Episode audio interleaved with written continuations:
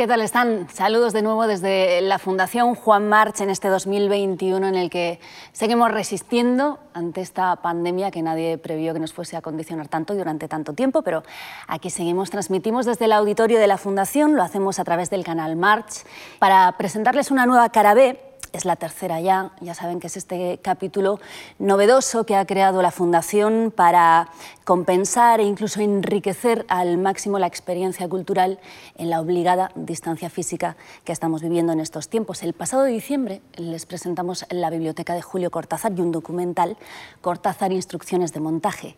Allí hablamos sobre los libros que habían hecho a Julio Cortázar como escritor también, pero sobre todo como lector.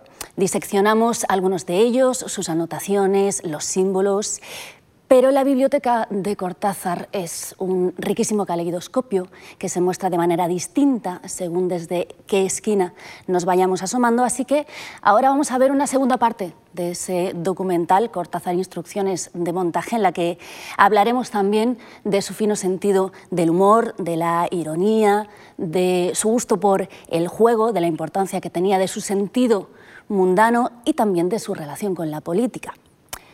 Para eso vamos a contar con la inestimable ayuda de María Ángeles Fernández. Ella es periodista, es editora, es una gran especialista en la obra de Julio Cortázar, ha publicado numerosos textos sobre el escritor, ha ofrecido charlas, conferencias, coordina los talleres de lectura de la obra de Cortázar en el Centro de Arte Moderno de Madrid.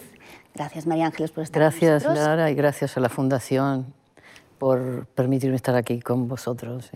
Bruno, gracias. gracias y Bruno Galindo, periodista, escritor y artista sonoro. Entre manos lleva los podcasts sobre la biblioteca de Cortázar, de los que después hablaremos con calma.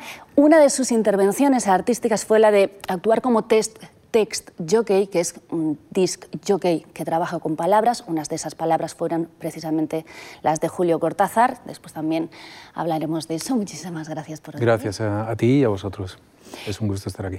Y también escucharemos a Gonzalo Suárez, escritor, director de cine, gran amigo de Cortázar, que no ha podido estar hoy sentado con nosotros en esta sesión, pero que bueno, que nos ha dejado, ha realizado para nosotros un testimonio que les ofreceremos también a lo largo de nuestra charla. Antes de ver el documental, yo necesito saber eh, cuál fue ese primer destello de amor que sentisteis sobre Julio Cortázar. Mi primer destello de amor fue muy temprano, a los 14 años, y creo que fue prematuro, pero fue, fue decisivo. Una amiga me regaló para mi cumpleaños Rayuela. Era una lectura prematura sin duda, pero me cambió la perspectiva de la lectura. Eh, yo era una niña que iba a la escuela secundaria, que leíamos los clásicos, digamos, españoles, por supuesto, y también los clásicos latinoamericanos de gauchesca y demás, y de repente Cortázar irrumpe en mi vida como una piedra en un estanque. A partir de ahí yo me transformé en una repipi que iba todo el tiempo hablando de Cortázar para nadie, porque nadie en mi pueblo pequeño leía Cortázar, pero bueno, me transformó como persona también y me ayudó mucho en la vida. Luego lo diré.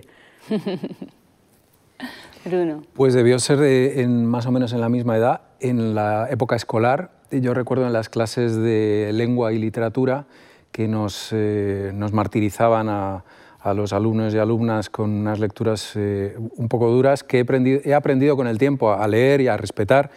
Eh, no sé, El Conde Lucanor, El libro del buen amor, La Celestina, ¿no? por supuesto obras maravillosas, pero un poco duras en esa, en esa época.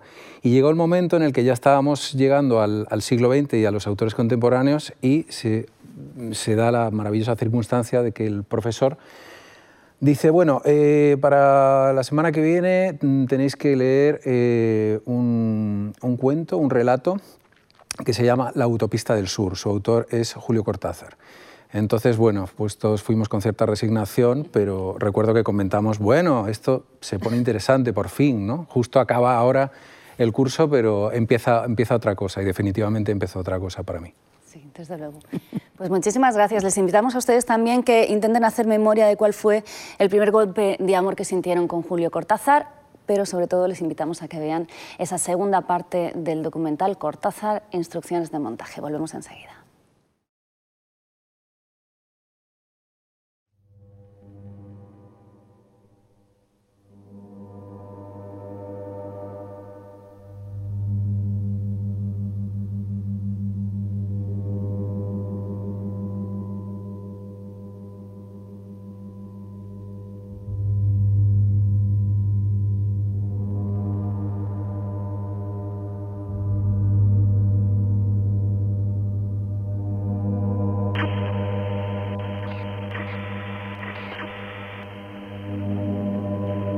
Hace años que me doy cuenta, y no me importa, pero nunca se me ocurrió escribirlo, porque la idiotez me parece un tema muy desagradable, eh, especialmente si es el idiota quien lo expone. Eh, puede que la palabra idiota sea demasiado rotunda, pero prefiero ponerla de entrada y calentita sobre el plato, aunque los amigos la crean exagerada, eh, en vez de emplear cualquier otra como tonto, lelo o retardado, y que después los mismos amigos opinen que uno se ha quedado corto.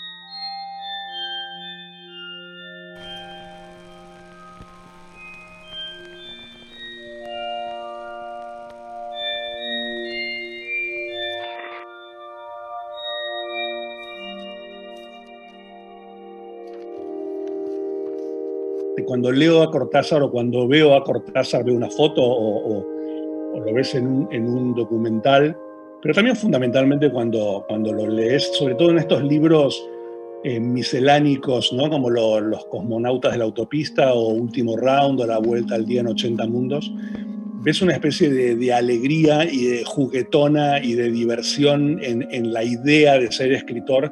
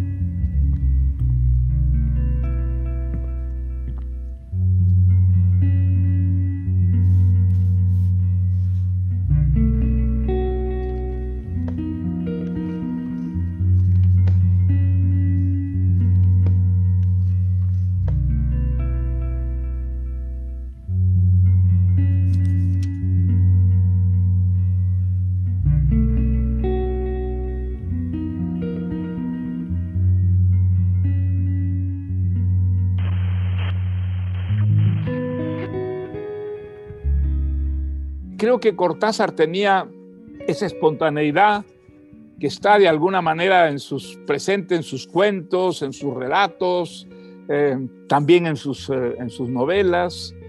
Hay mucho juego, hay un divertimento, del que salían cosas muy serias, ¿no? Pero, pero sí, él, él, él recurría al juego a veces, un juego serio, ¿no cierto? Un, un juego en el que él se llevaba sorpresas, y al mismo tiempo había en, Cortázar una especie de deleite a la hora de escribir. Un aspecto de la inteligencia en general es que desconfía de la solemnidad. Cortázar no creía en la solemnidad porque era inteligente y que sabía que no hay ninguna ocupación humana eh, que no puede, si es seria, soportar el humor.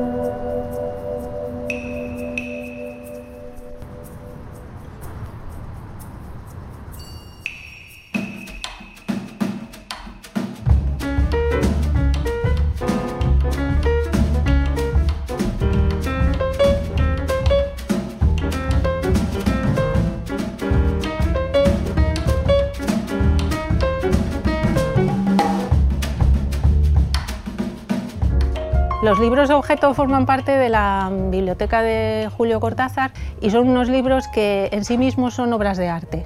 Es decir, que aparte de su contenido, el propio continente, la propia forma que tienen, eh, es lo que tiene de, especial y de particular. Además son ediciones únicas, son ediciones limitadas, probablemente tiradas que hacían entre los propios amigos. Forma parte realmente de lo que Julio Cortázar ha defendido siempre en su escritura del juego como parte de la vida y de la literatura.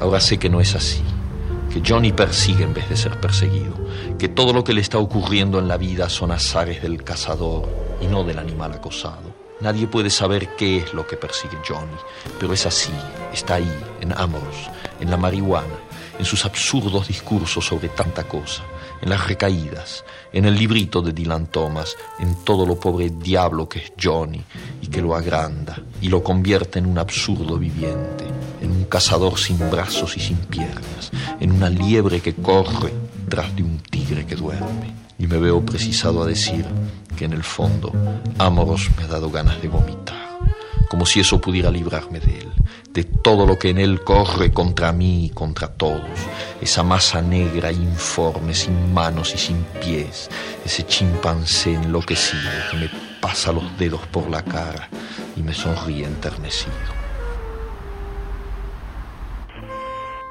Le encantaba la música de jazz, a él le encantaba la música, él, él hablaba mucho de la música siempre, y bueno, y yo no, yo no le oí tocar la trompeta, pero tenía una trompeta ahí en su casa eh, con la que decía Aurora que se encerraba en su escritorio y que se pasaba horas tocando su trompeta, ¿no?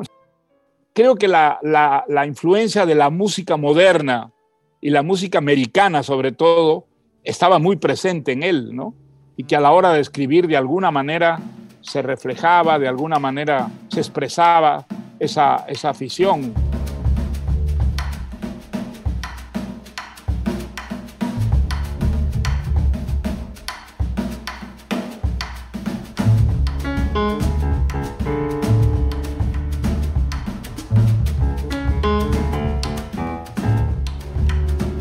La verdad es que lo que siempre buscaba, por eso me gustaba tanto Charlie Parker, claro, lo que buscaba es la otra realidad, o sea, el otro lado de la realidad, el más allá de la realidad, ¿no? que es donde, donde salen todos, Axolotl y todos sus, sus cuentos y todas sus invenciones extraordinarias.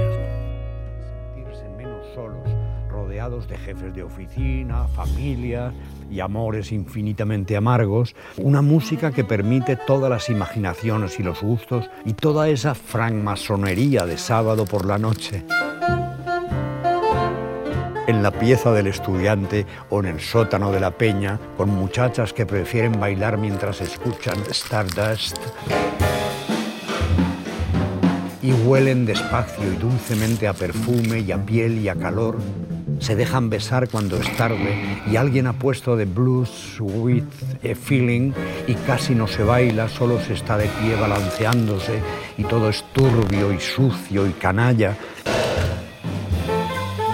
y entonces sube una trompeta poseyéndolas por todos los hombres, tomándolas con una sola frase caliente que las deja caer como una planta cortada entre los brazos de los compañeros.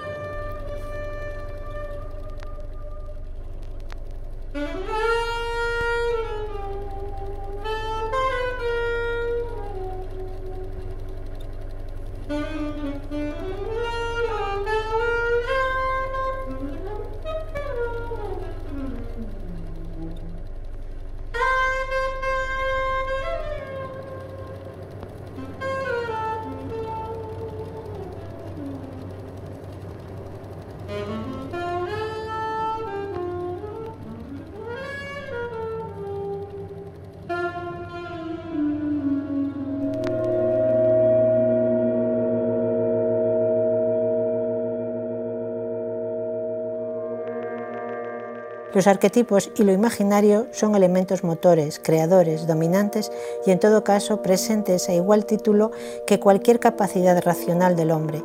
La función fantástica tiene dimensiones ontológicas.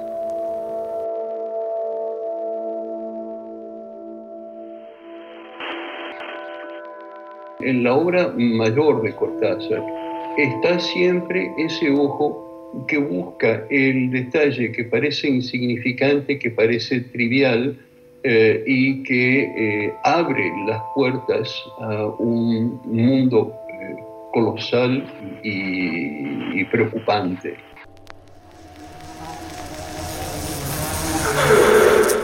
Cortázar elegía ángulos, sombras, que introduce en esa verdad, a través de ese ángulo, a través de esas fotos, una duda. Quizás no sea lo que estamos viendo, cómo se relacionaba lo que la cámara permitía ver con lo que la literatura permitía describir.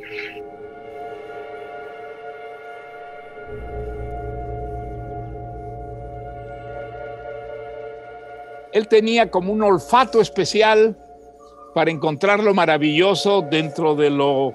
Eh, ¿Cómo son sus cuentos, no? Sus cuentos pues ocurren en una realidad que es inmediatamente reconocible a través de la, de la experiencia del lector y sin embargo siempre hay allí algún salto, algún eh, elemento que distorsiona y transforma esa, esa realidad en algo que es eh, maravilloso el encontrarse con lo maravilloso en medio del orden natural más, absolutamente reconocible, identificable a través de la propia, experiencia.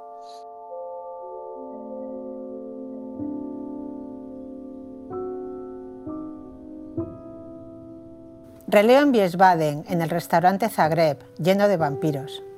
La mujer de negro, autómata de Hoffman, el propietario out of a film, el mozo camarero Che con patillas, barba azul, todos mirando a los clientes como si les calcularan los glóbulos rojos. Very beautiful. Y entonces Salinas.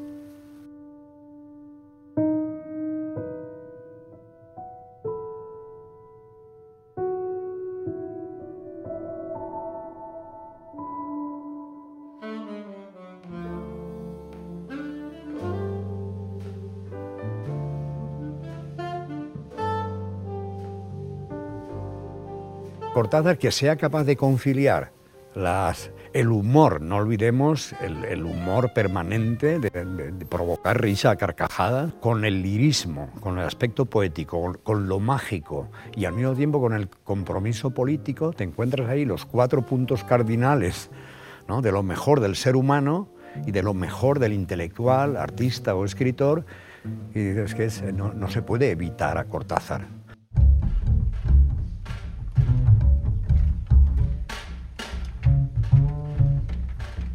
Cuando un escritor como Cortázar este, se mete en política o se deja seducir por la política, yo quiero pensar que, es por una curiosidad literaria, por ver qué, se hace ahí. De hecho, hay dos o tres relatos políticos, Apocalipsis en Sorentiname y todo esto, que son geniales, ¿no? Pero me parece que también hay una mezcla como de, de curiosidad, de haber de explorar un nuevo tema, a ver si hay algo ahí en tanto escritor y tal vez también hay como una especie de, culpa burguesa malentendida. En realidad, yo creo que yo conocí dos Julios. Un Julio Cortázar de la primera época, que es la época de Aurora. Le interesaba la literatura, le interesaba la pintura, le interesaba la música. Y luego un Julio Cortázar muy distinto. Para mí, ha sido el cambio de personalidad más extraordinario que he visto. Una persona que hasta entonces había vivido muy, muy discretamente, empezó a vivir en la calle. La política que la había detestado y la había rechazado pasó a ser una de las preocupaciones centrales de su vida. Y daba la impresión de que quería como ganar tiempo, recuperar el tiempo el tiempo perdido.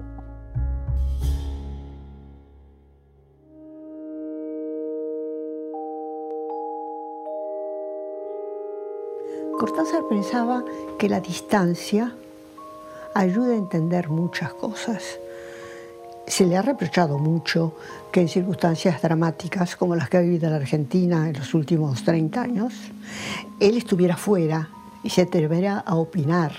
Es decir, se le exigía un compromiso concreto, la presencia personal en el lugar de los hechos. Cortázar siempre pensó que su manera de participar y de, y de manifestar su presencia era a través de lo que sabía hacer, que era la escritura. Porque ser víctima, una víctima más de los abusos de que fueron objeto los argentinos, no sirve mucho de testimonio, desgraciadamente. Es un número. En lo que no cambió, en que era buena gente, lo que llamamos en el Perú buena gente, una buena persona, pero era una persona en la que uno podía confiar enteramente. Nosotros tuvimos discrepancias políticas, por ejemplo, pero creo que la amistad no estuvo nunca, digamos, afectada por estas diferencias. Cronopios y Famas es uno de los libros más revolucionarios que se han escrito. Es una crítica demoledora de la sociedad de clases, sin presentarse de esa manera. Esa realidad eh, eh, la descubrió a través de los surrealistas, porque eh, es sobre todo el surrealismo y no el, el comunismo que incita a descarrilar las convenciones burguesas. Cortázar estaba fascinado por el surrealismo francés y admiraba muchísimo a Breton eh, y a escritores que estaban un poco al margen de ese surrealismo como Georges Bataille.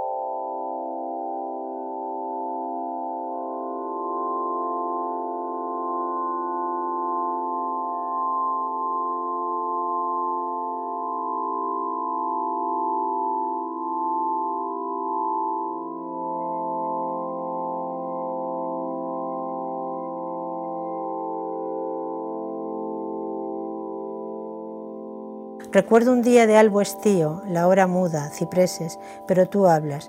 Veo soñando en lo lejano del paseo una fuente algo ronca. Oigo que llora.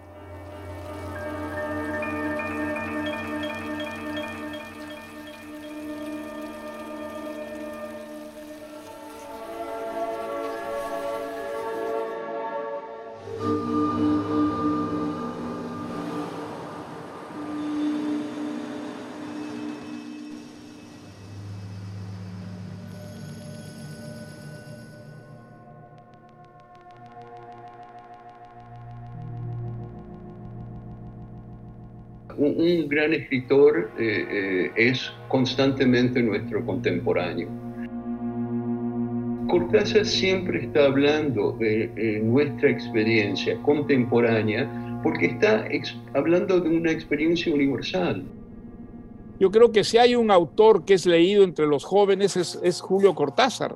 Están siempre a la búsqueda de elementos sorprendentes, desconcertantes, mágicos, maravillosos en la, en la obra literaria. Y creo que pues, la obra de Cortázar está plagada realmente de esos elementos. Yo creo que si hay un, si hay un autor que conecta con los jóvenes y los jóvenes de diversas culturas, de diversas lenguas, em, es seguramente Cortázar.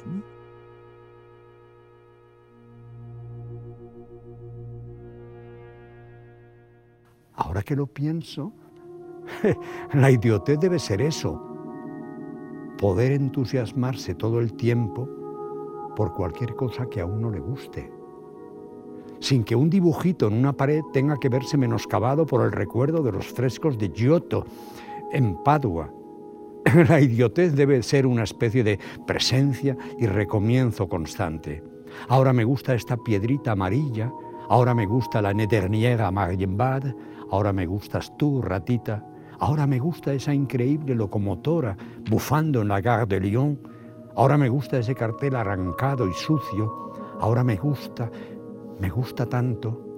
Ahora soy yo, reincidentemente yo, el idiota perfecto en su idiotez, que no sabe que es idiota y goza perdido en su goce, hasta que la primera frase inteligente lo devuelva a la conciencia de su idiotez y lo haga buscar presuroso un cigarrillo con manos torpes mirando el suelo, comprendiendo y a veces aceptando, porque también un idiota tiene que vivir. Claro, claro que hasta otro pato u otro cartel y así siempre. Esta chorrada que he hecho la cortáis, por favor.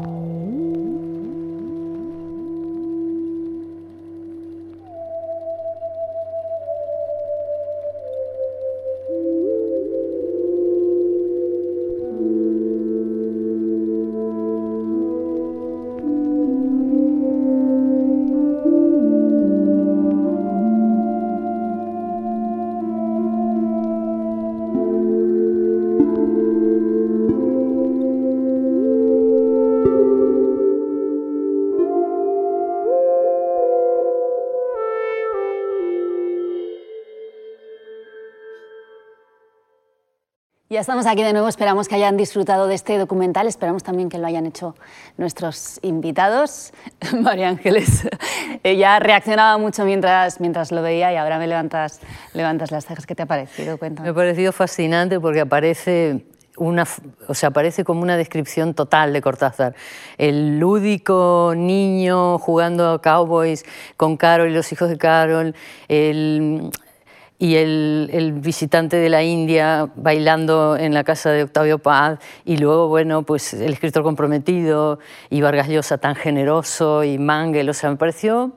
Y Sanchís Sinisterra, o sea, y Gonzalo, magnífico, me encantó, estoy emocionada. nos alegramos. Eh, lo mismo, eh, me, ha, encantado, me ha fascinado, me ha, fascinado eh, ver a, a, Julio al otro lado de la cámara, ¿no? Esas, esas películas creo que son un documento que, es, fantástico, ¿no? No, por, no por anecdótico en muchos casos, eh, menos, menos valioso. Y después, bueno, el tino con el que, y el cariño con el que hablan Mangel y, Don Mario de, de, Julio, pues, en fin, o sea, se, abre mucho el personaje, me, me ha encantado, me ha encantado. Es verdad que ese material de esas eh, películas domésticas que graba el propio Julio son uno de los elementos que, más sorprendes. En, estos dos documentales, la primera parte también de Cortázar Instrucciones de, Montaje, ¿no? Su, interés por cualquier tipo de, de, versión narrativa, es decir, cómo contar las historias. Si se puede también en cine, también su relación con el cine era muy importante era como estirar las posibilidades expresivas del lenguaje en cualquiera de sus facetas. La fotografía, la escultura, porque él también hacía esculturas con piolines, como decía, y con muñequitos.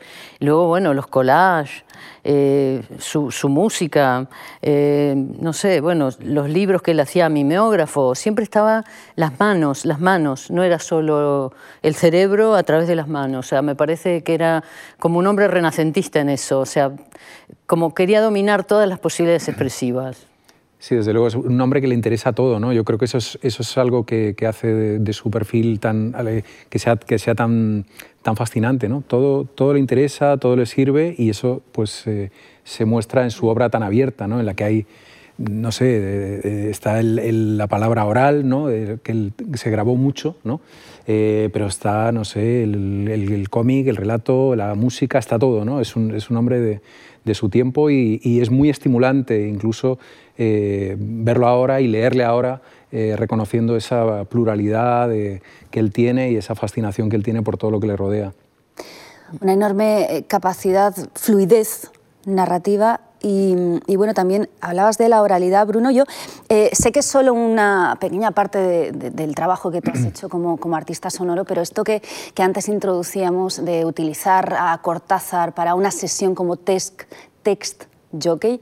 Em, no sé si tiene que ver precisamente con, con eso. Me gustaría que lo explicases porque me parece muy original también. Ah, bueno, muchas gracias. Ese, es, un trabajo que yo hice, yo creo que en 2008 2009, para una performance en el Festival Cosmópolis, en el CCCB de Barcelona y lo que hacía era una especie de sesión de disjockey, pero en lugar de música, aunque también había un poquito de música mezclando, lo que, los materiales con los que yo trabajaba eran las, las voces limpias de, de, escritores. Y ahí uno de los, de los primeros y más importantes y más interesantes era, era Julio Cortázar. ¿no? Eh, me a mí me interesa mucho en particular la, la oralidad, todo lo que llaman el, el spoken word, ¿no? los, los anglosajones, y ahí eh, Julio era un un adelantado, ¿no? No olvidemos los, audiolibros que grabó con su propia obra.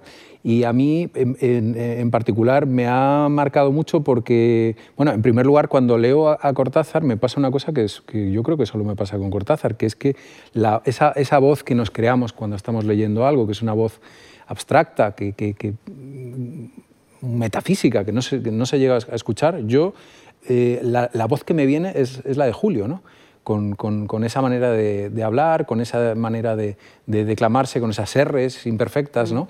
Y yo, yo le leo y me, viene esa voz, es como si le estuviera, le estuviera escuchando, ¿no? Entonces, eh, bueno, pues es, ese aspecto a mí me, me, interesó mucho siempre, ¿no? De, de, Julio hablando, de Julio leyendo y de Julio leyéndose.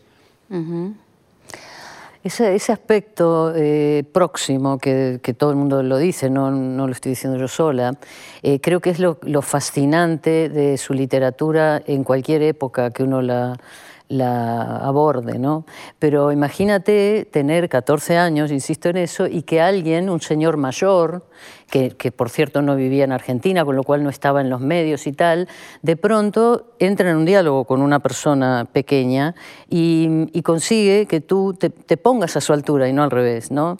Y que te abra a perspectivas lúdicas y de conocimiento pero siempre como en el tono del juego, ¿no? Porque, por ejemplo, en el primer libro que leí, que insisto en eso, que era el libro Collage, que es este, La Vuelta al Día en 80 mm. Mundos, que todo el mundo lo habrá leído, eh, tenía eh, distintos registros, muy sesudos unos y muy lúdicos otros, mm. y aquí es donde yo descubrí que era mi escritor cuando dice, es que en la literatura argentina se silba poco. eso es una declaración absoluta de intenciones, no solo de intenciones, sino una crítica a lo que antes eh, estábamos hablando, y, nos ponía entonces en la posibilidad de eh, disfrutar de un gran escritor, pero eh, accediendo paso a paso. Cuando yo recibí este libro, que lo compré por correo, vivía en la Patagonia, era muy complicado todo, y éramos emigrantes, mi madre era una castellana absoluta, yo iba detrás de ella, que tenía un gallinero, y le, leía esto. Mira, mamá, lo que ha escrito Cortázar. Por escrito gallina una. Con lo que pasa es nosotras exaltante. Rápidamente del posesionadas mundo estamos hurra. Era un inofensivo aparentemente cohete lanzado cañaveral americanos cabo por los desde razones eh, desconocidas por órbita de la desvió y probablemente algo al rozar invisible la Tierra devolvió a. Cresta nos cayó en la paz y mutación, golpe entramos de. Rápidamente la multiplicar aprendiendo de tabla estamos, dotadas muy literatura para las somos de historia. Química menos un poco, desastre ahora hasta deportes, no importa, pero de será gallinas, cosmos el carajo qué. Claro, que alguien escribiera eso te ponía directamente a su servicio lector, digamos, y a partir de ahí todo lo demás caía en una especie de moratoria, digamos, y la diversión estaba garantizada, con lo cual era obvio que ya como lector te había transformado. Y creo que a todos nosotros como lectores nos transformó eh, Cortázar con este tipo de cosas y otras más serias, ¿eh? porque ya sabéis que en este libro habla de Cuba, habla de los, del boxeo, habla bueno, de los grandes músicos, en fin, que había mucho para aprender en este libro. Pero el humor es el acceso al universo de Cortázar, sin duda. La fisura de la realidad, que te permite llegar al otro lado. Y eso un niño lo deslumbra y a un adulto creo que también, pero a un niño es muy importante. Así que hay que, hay que darle a leer a los niños. Yo creo que, que, Cortázar es una persona que básicamente se lo pasa bien con, lo que está haciendo y así pues tú también te lo pasas bien. ¿no? Y así la, la experimentación deja de ser una cosa eh, intelectualmente ardua y es pues finalmente un patio de juegos, que es lo que, lo que, lo que tiene que ser. ¿no? y la manera también en la que él desestima la existencia de una alta cultura y una baja cultura, creo que eso es algo que también se lo pone muy fácil al público y en particular a, un, público eh, joven que no, no, tiene los perjuicios que puede tener un, un público mayor. ¿no? Eso creo que es parte de lo placentero de la experiencia de leer a Cortázar precisamente por esa simbiosis que acabas de, citar sobre que él pues bueno, unía eh, cualquier tipo de niveles, si es que existen niveles en la cultura, eso cada uno pues bueno, se hace su composición de lugar. ¿no? Pero creo que es un buen momento para introducir eh, una anécdota, una más, que nos contó Vargas Llosa, que no está en este, en este documental, sobre uno de sus encuentros con, con Cortázar, que he de confesar que a mí me, sorprendió cuando la vi por primera vez para preparar esta, esta sesión. Yo creo que em, entra dentro de lo que tú eh, introducías y además muestra cómo de maravillosamente distinto a casi todo lo conocido es una persona y un escritor como, como Julio Cortázar. Vamos a escuchar esas palabras de Vargas Llosa. Él me llevó, por ejemplo, a un, a un congreso de brujas. Yo me aburrí espantosamente en la mutualité. Había, eran brujas, eran eh, adivinadoras, eran palmistas, este, y entonces él estaba divertidísimo. Y entonces yo, yo no escapaba, no salía de allí porque lo veía él tan entusiasmado, pero realmente yo me aburría espantosamente con las brujas. No yo, yo, no creo además en las brujas, pero él sí creía en brujas, ¿ah? él estaba muy encantado con las brujas y creo que estuvimos por lo menos un par de horas ahí en la mutualité, yo aburriéndome espantosamente y él lleno de interés y de curiosidad por estas mujeres que pues leían a, a través de la, de la realidad, leían otra realidad, ¿no? Supuestamente. Qué ganas de hacer una malada le dan a uno, ¿no? Después de escuchar a, don Mario con, este, con esta historia. Claro, pero a mí me parece que, que muestra claramente pues, este no distinguir, ¿no? El enorme intelectual que, que, fue Julio Cortázar, eh, interesado por, por, las, por las brujas, por, por, las magas. Y aparte, em, yo no sé si es que hay que creer en las magas o en las brujas para escribir como, como escribía Cortázar. No sé qué opináis. No sé si hay que, tener fe en ello, creer que existe para poder escribir así. Yo creo que lo, que lo que hay que tener es el, la curiosidad y el interés absoluto que, que él eh, tenía y, tiene, porque yo lo su obra vigente, eh, en, en, todo, ¿no? Y, es que está todo ahí, se ve en la biblioteca también, ¿no? que, bueno, que es algo que, planea todo el tiempo eh, sobre nuestra conversación, el tema de, la biblioteca, de, de, sus libros, ¿no? y ahí pues tiene, mm, tiene cosas de chamanismo, tiene cosas de vampiros, tiene cosas de... Eh, está, bueno, está Edgar Allan Poe, que nunca, nunca se aleja demasiado. Mm, no sé, es, yo creo que, es una cuestión de curiosidad y él tiene una curiosidad de 360 grados. ¿no? Creo que hay una, una cosa que dijo Vargas Llosa que es tan lúcido, que habló de la, de la, otra realidad, por decirlo así. Esa indagación de Cortázar siempre, de ver el otro lado, ¿no? O sea, es, es el agujero del conejo de Alicia. Él siempre está tratando de ver qué hay del otro lado, ¿no? Entonces yo creo que esa idea de que las brujas a lo mejor tenían la clave de qué podría haber del otro lado de vete a saber, me parece que es el, un punto de interés. No sé si él, no, sé eh, qué pensaría él, pero creo que le fascinaba eh, como le fascinaban los locos. Perdón, hoy día sería políticamente incorrecto decirlo así, pero bueno, él tiene sobre los piantados que dice él, tratados y tratados, ¿no? Eh, o sea, incluir el tratado aquel de Ceferino Piri sobre el tema de la lluvia y tal en Rayuela, te da la idea de que él le interesaba qué le pasaba por la cabeza a esa gente que, digamos, se salía de esa, entre comillas, normalidad que él tanto detestaba, ¿no? O sea, él siempre quería, ver más posibilidades, como que la, la realidad se podía desdoblar. Es como esa posibilidad de ser inmortal que decían, o que el tiempo se, se desdoblara, ¿no? Entonces tú te podías meter en un pliegue. Y eso que la ciencia ficción no, no fue, creo, un gran fuerte suyo, no era eso, ¿eh? era la otra parte de la realidad que no estamos preparados para ver. Por eso de niño, él lo dice, cuando la anécdota la habéis contado ya, cuando él lee el de Verne sobre Wilhelm Stories, que habla del hombre invisible, y se lo da a leer a su compañero, y su compañero se aburre y él no entiende cómo esa posibilidad no le fascina a los demás, ¿no? O sea, ¿qué hay del otro lado? ¿Qué hay del otro lado? ¿Cuántas posibilidades de la realidad tenemos? Yo creo, creo que esa podría ser una posibilidad de lectura de Yo creo que sí, y son, son puertas a, lo metafísico, y él es un autor profundamente metafísico, ¿no? Pensemos en muchos capítulos de, de Rayuela, por ejemplo o sea, cuando estaba interesado en el budismo zen, que lo introduce su editor Paco Porrúa, o sea, él no deja de leer sobre religiones. Bueno, el libro Todo el de los muertos está en Rayuela, o sea, cómo nos preparamos para la muerte en Occidente. O sea, y luego esa idea de que en Occidente somos un objeto que mira a la naturaleza, en cambio en Oriente el hombre está dentro de la naturaleza. Entonces, esas dicotomías a él no le cuadraban.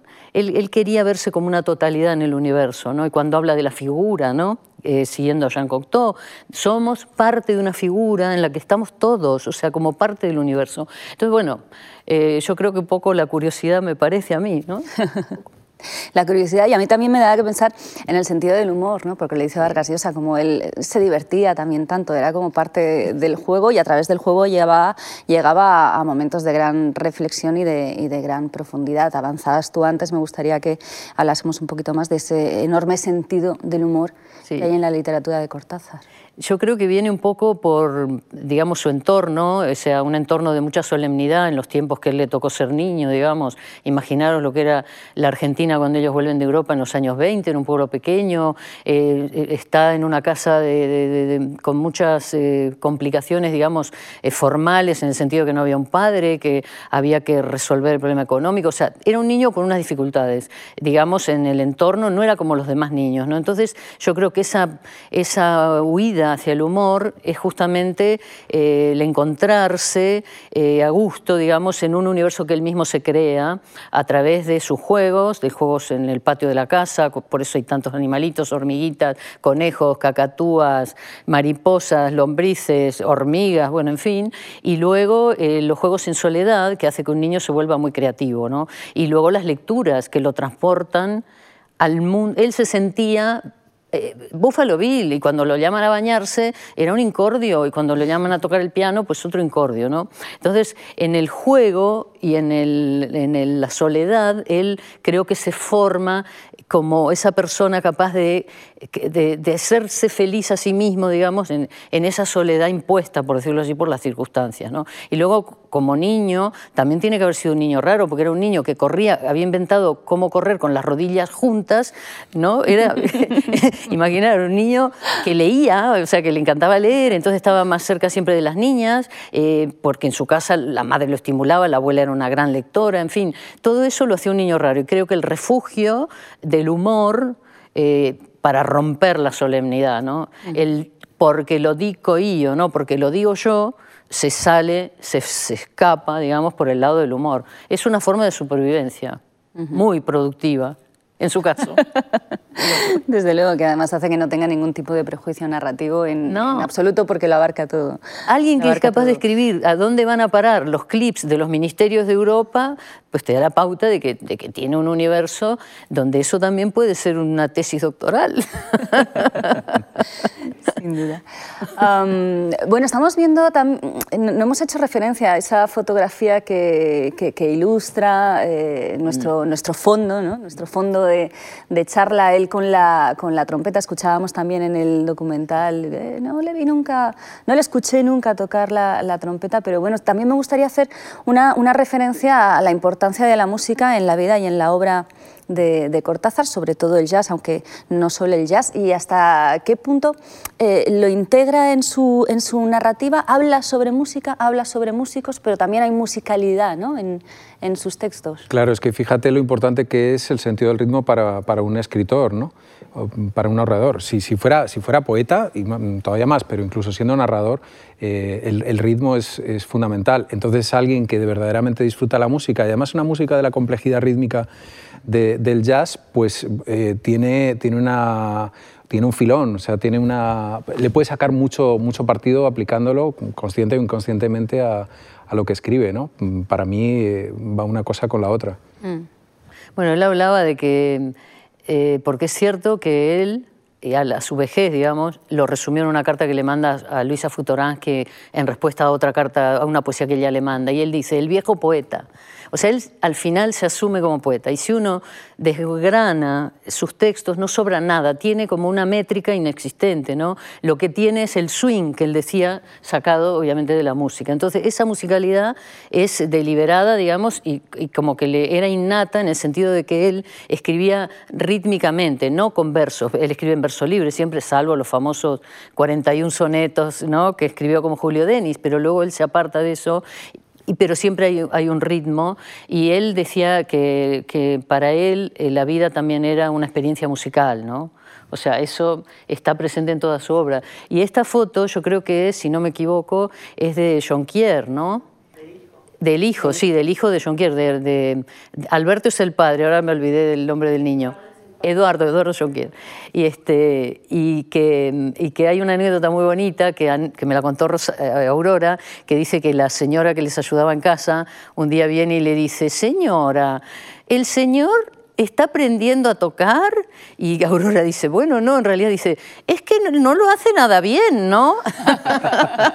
bueno, era la opinión de, la, de, esta señora, pero a lo mejor, claro, eran unos ritmos muy jazzísticos, discordantes tal vez, que no para todos los oídos, pero bueno, no nos quedemos con eso, nos quedemos con el que sí sabía discriminar, distinguir desde muy joven las novedades también en música.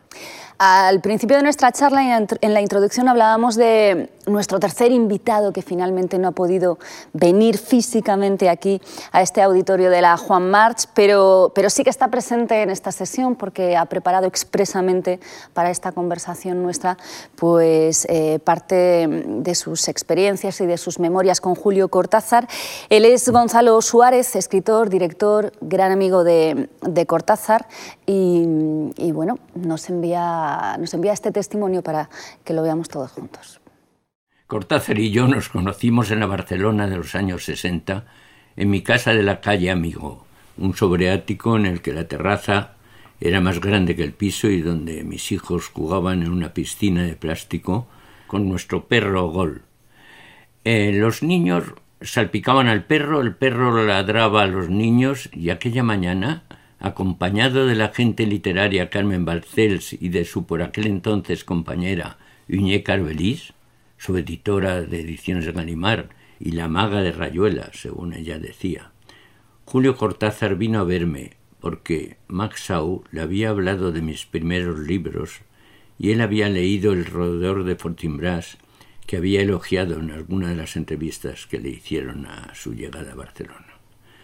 Por supuesto, me sentí muy halagado, aunque para mi vergüenza yo no había leído todavía nada de él, lo que no impidió que entre nosotros surgiera una inmediata afinidad personal que yo me apresuraría a completar con la fascinación por su obra literaria. Curiosa paradoja, Cortázar me descubrió a mí antes de que yo lo descubriera él. Eran tiempos en los que el naturalismo predominaba en la literatura española y en palabras de Cortázar la imaginación y el humor eran un coto anglosajón. Pues bien, el humor y la imaginación fueron el nexo de nuestra amistad. Compartíamos un sentido de lo real lejos de la simulación por la que suelen gustar las flores de porcelana que parecen de verdad y las de verdad que parecen de porcelana. Todos somos unos redomados hipócritas. Sabemos de oídas que la Tierra es redonda, pero seguimos viviendo en ella como si fuera plana. Pero volvamos ahora a la terraza de la calle Amigo, donde mis hijos jugaban con nuestro perro Gol. Aquella terraza estaba llena de energía y desde allí se veía toda Barcelona hasta el mar.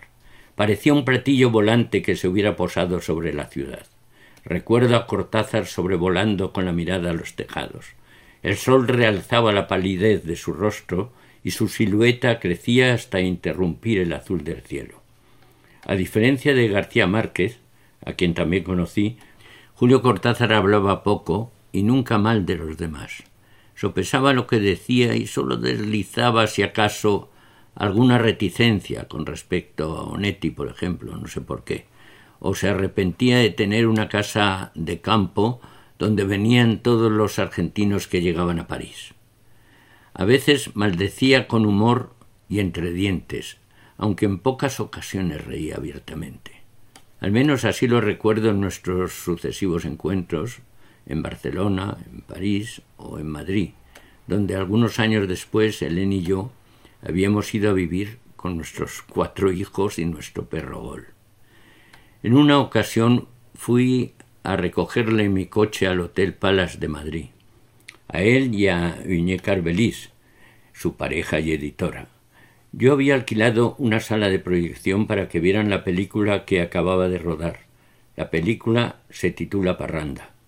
Hacía poco que había aprendido a conducir y el coche se me caló en una calle cuesta arriba. Cortázar me contó entonces que él había conducido por todas las autopistas del mundo sin que el coche se le calara ni una sola vez, ni tuviera ningún incidente. No se jactaba de ello, sino que pretendía darme una lección paternal. Cuando conduzcas, me dijo, pon el piloto automático sin que tus pensamientos interfieran y los mandos te obedecerán, como los órganos realizan su tarea en el cuerpo sin que te ocupes de ellos. Pero nunca pierdas de vista la carretera. Tras cualquier cambio de rasante puede haber un carro atravesado, una vaca, un árbol caído o un desprendimiento de tierra. Que tu imaginación preceda siempre el recorrido. Objeté entonces que a veces la imaginación no bastaba para evitar lo imprevisible y le recordé el caso de, del director de cine Raúl Walsh, al que una liebre le entró en plena noche atravesando el cristal del limpiaparabrisas del automóvil en el que viajaba y lo dejó tuerto. No sería una liebre, replicó Cortázar, sino el conejo blanco de Alicia, ese que siempre va deprisa. La culpa fue de Raúl Walsh por no haber leído a Lewis Carroll. Si lo hubiera leído no se habría quedado tuerto. No hay mal que por bien no venga, dije yo. Ahora ya no tiene que cerrar un ojo para mirar por la cámara. Elucubramos sobre la cantidad de, directores de cine, cosa curiosa, con parche en el ojo de aquella época, y él llegó a una enigmática conclusión. La ficción viaja en sentido inverso a la realidad y a veces la alcanza y sobrepasa, dijo, y me recordó una de esas reflexiones que hacen los niños y que parecen tener fácil respuesta. A los cuatro años, durante un paseo por el campo, mi hijo Gonzo me preguntó ¿Qué es una cuesta arriba? Traté de responderle contraponiendo el concepto cuesta arriba con el de cuesta abajo. Comprendo, concedió. Estamos subiendo una cuesta abajo. ¿Cuál es el sentido inverso a la realidad? Pregunto yo ahora. Puede que la realidad sea una cuesta arriba que bajamos y la ficción una cuesta abajo que subimos, o viceversa. En cualquier caso se trata de un Matías del que no voy a, a salir airoso. Lo que puedo aducir es que con la edad las cuestas abajo se vuelven cuesta arriba sin por ello evitar la definitiva caída cuesta abajo. Un día en París habíamos ido a ver una obra de Durremat representada en una de esas barcazas ancladas en el Sena. Estábamos Hélène, mi mujer, Iñé Carvelis, Milán Kundera, eh, Julio Cortázar y yo. Eh, Cortázar se salió a media obra y pensé que Durrenmatt le aburría tanto como a mí. No me gustan las obras en las que la tesis previa prevalece sobre el desarrollo, coartan la imaginación. Todo el mundo sabe ya de qué se trata y, le, les enorgullece eh, haberlo entendido. Supuse que Julio opinaba lo mismo. Nos reencontramos durante la cena en casa de Logan de Brunov, el dibujante del elefante Babar, un hombre encantador que acababa de cumplir 98 años y había decidido no volver a dibujar al pequeño elefante. La muerte de un elefante siempre me ha impresionado aunque se tratara de un elefante dibujado. Aquella noche Julio parecía ajeno a todo. Volvimos dando un paseo y al pasar por la plaza del centro Pompidou me mostró las ventanas pintadas en una fachada. Mira, eso es lo que hacemos nosotros, pintar falsas ventanas tras las que no vive nadie, me dijo. Pero hay pasillos y tras paredes se oyen voces, dije yo, aludiendo al relato de la casa tomada. Palabras, solo palabras, replicó él. No había salido del teatro porque no le gustara Durrenmatt, sino para ver al médico. No quiso decir nada más y respeté su silencio. Comprendí que estaba preocupado. Eh, yo también. Curiosamente, la última vez que nos vimos fue en mi casa de Madrid. Nos despedimos en la Plaza de la Encarnación ante otras ventanas pintadas en otra fachada, como las de la plaza del Pompidou en París. Aquellas ventanas pintadas presidieron nuestra última despedida en Madrid. En mi película Epílogo le hago un homenaje a Julio y a las ventanas. Senté a los actores Pepe Sacristán, Charo López y Paco Raval ante las falsas ventanas pintadas de la plaza y les hice preguntarse quién podría vivir al otro lado.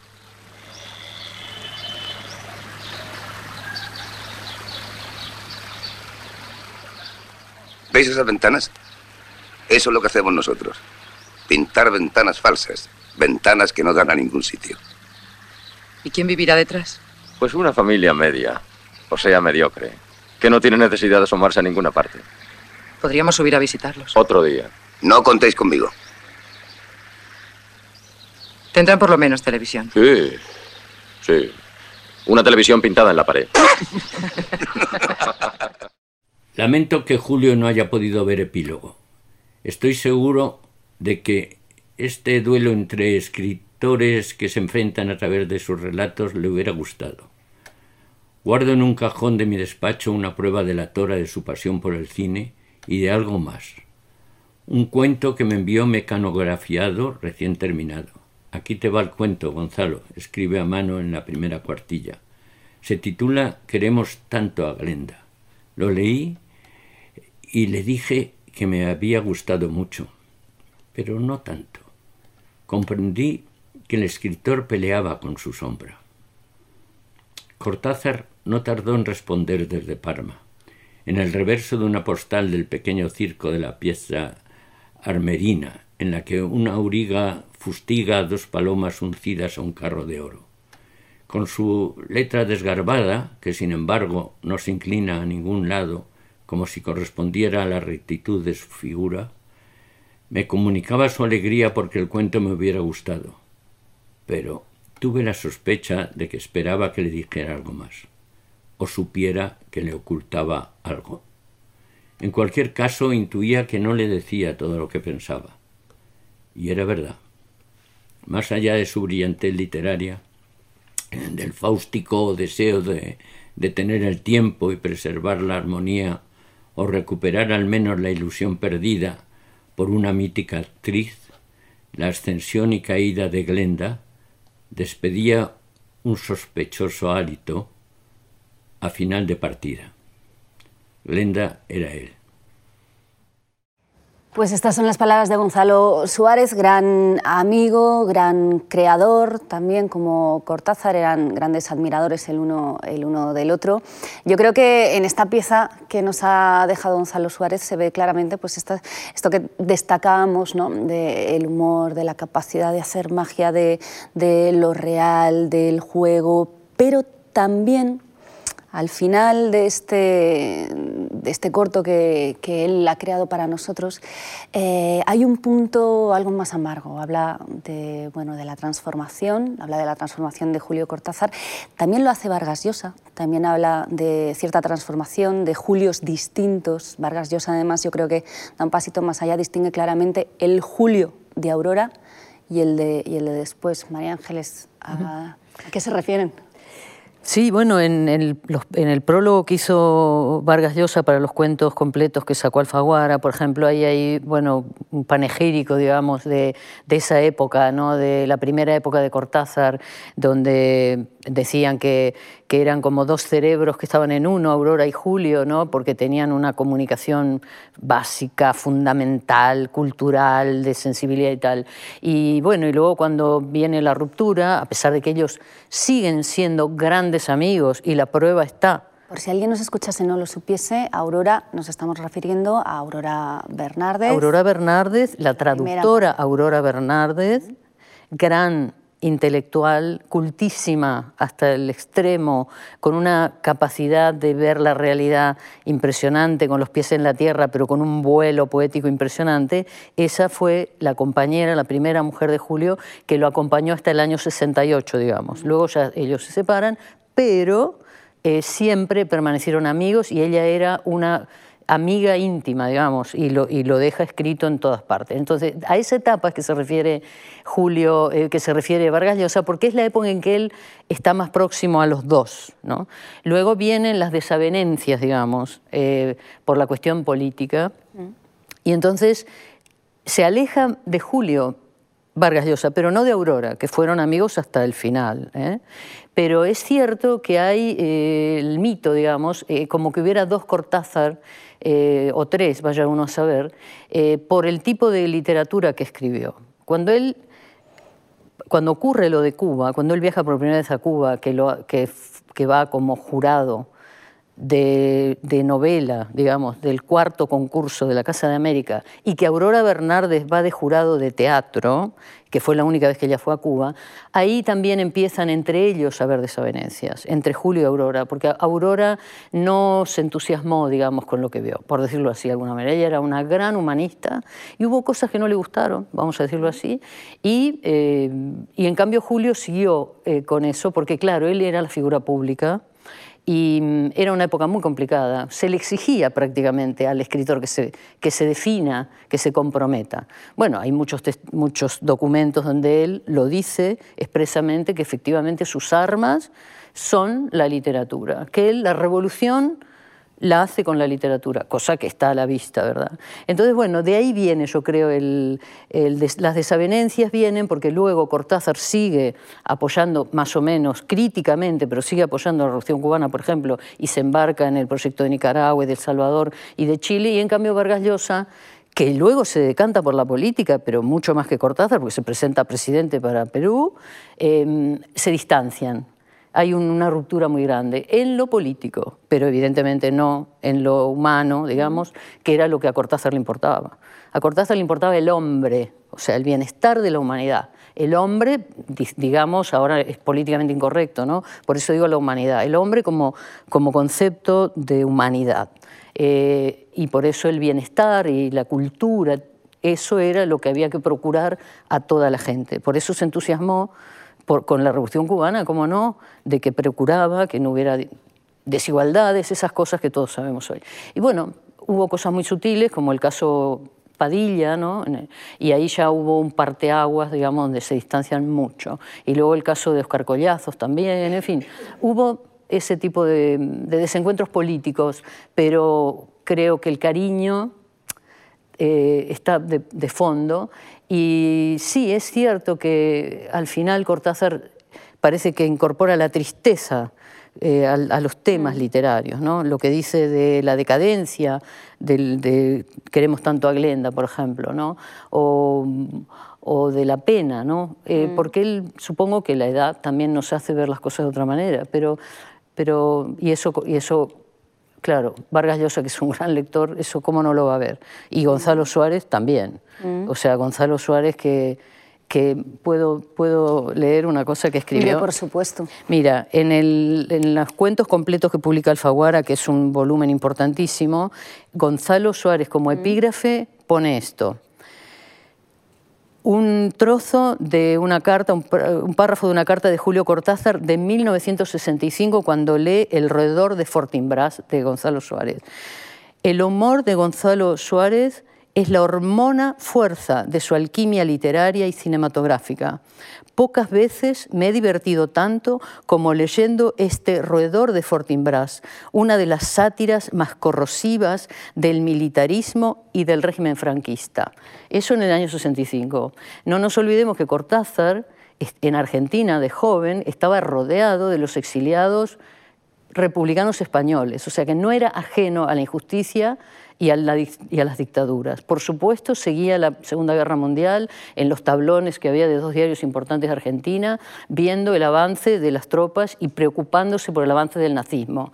Luego él asistió a un colegio, el Mariano Acosta, donde había una fuerte presencia de militantes filonazis que acosaban a los alumnos, digamos, para incorporarlos a la fila. Él se resistía. O sea que él no era eh, apolítico, digamos, en el peor sentido de la palabra. Era un hombre preocupado por el, por el ser humano, por la justicia, y luego lo demostró ampliamente, ¿no? Que luego si quieres es otro tema, ¿no? Pero, pero bueno, viene al hilo de lo que habla del franquismo, ¿no? Estaba muy, sabía muy bien de lo que estaba hablando. Con Cortázar no se agotan los temas, nunca. no se agotan los temas. Eh, de hecho, eh, voy a aprovechar para volver al tema central, digamos, de, de, estas sesiones sobre Julio Cortázar, que no deja de ser la biblioteca de Julio Cortázar, que está depositada aquí en la Fundación Juan March y que también va a tener su versión sonora Bruno, de esto te, encargas tú, de los podcasts sobre la biblioteca de Cortázar, incluyendo algunas de sus lecturas con escritores que además fueron muy, muy amigos suyos. Pues sí, hay un podcast más, hay otro podcast sobre, sobre mm, Julio Cortázar y sobre sus libros, se llama La Biblioteca de mm. Julio, y tiene como material de trabajo los cerca de 4.000 volúmenes eh, de que forma eh, parte la la biblioteca que tenemos el inmenso privilegio, la inmensa suerte de tener en, esta ciudad y en, y en la fundación. Entonces, eh, bueno, va a ser un, es, va a ser y es, seguro que, cuando eh, se vea este, esta emisión, eh, pues estará a punto de salir o ya habrá salido el, primero de, de, esos podcasts, van a ser una serie de entregas que cada una de ellas se va a centrar en uno de los libros. Eh, el objetivo, descubrir a Julio a través de esos autores predilectos y, por qué no, también en sentido inverso. ¿no? Y bueno, pues eh, como, como, se ha comentado en, este espacio, eh, los, los, libros de Julio están llenos de, pistas, llenos de mensajes, llenos de, de, de, mensajes en clave de su propio puño y letra. Muchos de ellos tienen dedicatorias, tienen esos esas, cosas que aparecen de repente dentro de los libros, maravillosas. Y con toda esa materia, pues lo que, lo que me propongo hacer es contribuir a, ese descubrimiento del autor y a ese goce de, su obra y, ¿por qué no?, también de, del, resto de las obras. ¿no? Eh, lo, increíble es que vamos a hablar de, no de los libros genéricos, sino de la copia que, Julio tenía y mm. manejaba. No vamos a hablar de, de, opio de Cocteau, vamos a hablar del opio de Cocteau de Julio. ¿no? Con sus anotaciones, sus marcas, Exacto, ¿no? entonces eso le añade un, un aspecto eh, mitómano que para mí es eh, absolutamente benéfico y maravilloso. ¿no? Entonces, eh, esa es la aventura. Y que dialoguen también esas entregas de los podcasts, pues de la manera en que dialogan los capítulos de Rayuela, que este te manda a este y este te manda a aquel y vuelves para adelante, pues, pues ¿por qué no, no? Cuando vaya habiendo una, una, cierta cantidad va a ser muy, creo que muy, muy aventurero y muy, muy placentero ir escuchando esas, esas entregas desde las cuales pues Julio y sus autores predilectos nos hablan a los lectores del siglo XXI. Y ahora me vas a recordar eh, cuándo lo podremos ver y bajo qué epígrafe, porque em, bueno, los amigos y amigas de La March ya saben que además eh, la, March, la March también tiene una cara C, es decir, son los podcasts sobre los documentales em, que vamos presentando cada una de estas sesiones, pero el trabajo que está haciendo Bruno es un sumatorio, es además de, ¿bajo qué epígrafe se pueden buscar esos podcasts? Bueno, el nombre del, podcast es La Biblioteca de Julio, lo hemos puesto fácil. Fantástico, ¿y estarán a partir de...? Pues eh, en breve, muy pronto, ya están. muy bien, no nos queda casi tiempo ya. Y os quería preguntar, em, ¿hasta qué punto sigue vigente Julio Cortázar desde vuestro punto de vista, no solo para los nuevos lectores, para los lectores jóvenes, sino también para los nuevos creadores, para los escritores o creadores de otras disciplinas también, pues bueno, que están aún empezando, aprendiendo, desarrollándose. ¿Hasta qué punto sigue vigente Julio Cortázar? Pues yo creo que me, cuesta pensar en la pregunta tal y como lo haces porque eh, eh, no doy por hecho que haya perdido vigencia y que ahora la recupere. Yo nunca he percibido eh, a, Julio, yo tuve la, mm, se dio la circunstancia de que cuando yo empecé a leer a, Cortázar, aquel, en aquel momento que me dijeron en clase tienes que leer la, la, autopista del sur, Cortázar era un autor vivo, para mí sigue siendo un autor vivo porque creo que no ha perdido un ápice de contemporaneidad. ¿no? Eh, la literatura eh, contemporánea tiende a, lo híbrido, tiende a la aniquilación entre géneros y, yo creo que Julio veía la literatura y la escritura eh, desde, desde ese lugar. Por supuesto era un maestro de más de un género, pero él era capaz de, mezclar esto con aquello y de verlo todo como un todo, valga la, redundancia. Entonces, para mí, su vigencia es, eh, absoluta. Cuando venía para acá estaba pensando que una, obra como la complejísima eh, y reciente novela, novela por llamarlo de alguna manera, La Casa de Hojas de Mark Danielewski, eh, que, muchos conocerán, quienes no mm, pueden googlear con, con toda facilidad, esa ese bestseller literario de, gran valor apareció hace unos años, yo creo que no es posible sin, Casa Tomada. Entonces, para mí, respuesta, mm, no, tiene que recobrar vigencia ninguna porque nunca la ha dejado de tener. Es un autor absolutamente contemporáneo, quizá el más contemporáneo de, toda su generación. María Ángeles. Yo, como él decía que no veía diferencia entre la escritura y la vida, apoyo totalmente lo que dice Bruno. Por otro lado, em, una persona que, en fin, no paraba de escribir, pero no paraba de vivir, uno se pregunta en qué momento dormía. Por otro lado, ¿por qué, está vigente? Eh, también por, por, lo que él dice, por supuesto, yo lo he comprobado con los lectores, digamos, de los grupos de lectura porque nunca daba las respuestas, solo hacía preguntas. Y eso nadie tenemos las respuestas de las cosas. Entonces, esa, inquietud permanente de, preguntarnos cosas lo encontramos continuamente en Cortázar. El día que encontremos la respuesta, no, no sirve, nos aburriremos muchísimo y creo que ahí es cuando moriremos, ¿no? porque creo que la, obligación es hacernos preguntas constantes e, y eso es lo que él impulsaba en su literatura, la pregunta constante. Pues así terminamos esta sesión, esta sesión sobre Julio Cortázar, sobre ese genial escritor que parecía que siempre podía ver en el doble fondo de una realidad para sacar un misterio, ¿no? En, bueno, situaciones aparentemente normales. Os agradecemos mucho. Eh, Bruno Galindo y María Ángeles Fernández, que hayáis estado con nosotros hoy para saber más sobre Cortázar, para entender más sobre él, sobre su obra, sobre su vida también. Eh, a ustedes agradecerles, como no, su compañía como siempre. Recordarles que este documental va a seguir disponible en el canal March, que también van a poder verlo a través de Filmin a partir de este mismo momento, que a partir de la semana que viene podrán descargar esa cara C, esos, esos podcasts sobre la biblioteca, además de los podcasts estupendos que está preparando Bruno. Gracias de nuevo por acompañarnos en este camino que sigue recorriendo la Fundación Juan March, también en estos tiempos, un camino arduo, pero que siempre es satisfactorio eh, y que no pretende nada más que seguir defendiendo la cultura, pase lo que pase y estemos como estemos. Muchas gracias y hasta la próxima.